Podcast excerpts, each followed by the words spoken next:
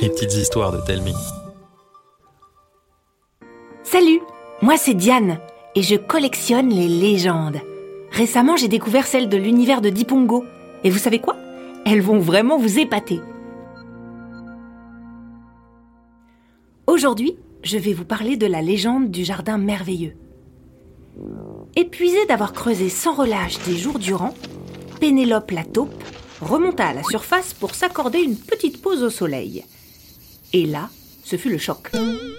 Pas parce qu'elle ne reconnaissait rien. Pénélope n'était pas vraiment une as de l'orientation.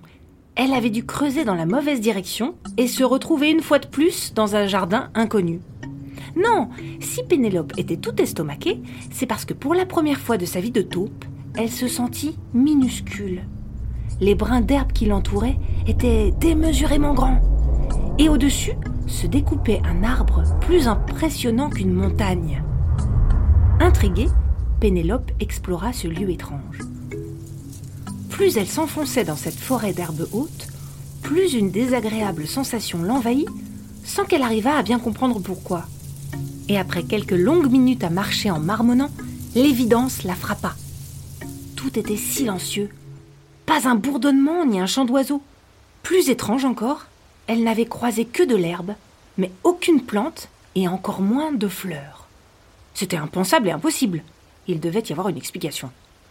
Pénélope continua son exploration, et au détour d'un brin d'herbe aussi épais qu'une brindille, elle tomba sur des graines et des bulbes fort malheureux, tout juste enfoncés dans la terre. Pourquoi ne vous êtes-vous pas enfoncé plus profondément? La terre est trop dure, et même si nous y arrivions, cet arbre et ces herbes nous empêcheraient de profiter du soleil et d'avoir de l'eau.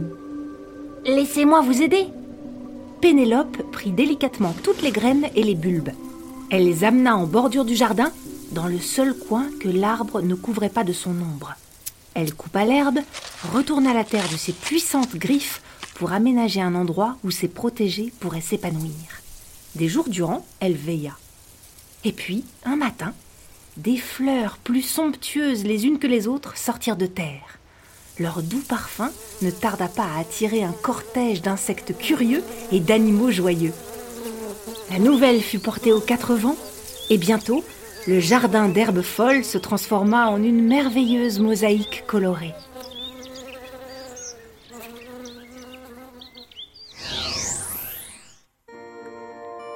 Cette légende, c'est un tout petit aperçu de tout ce qu'offre l'univers de Dipongo.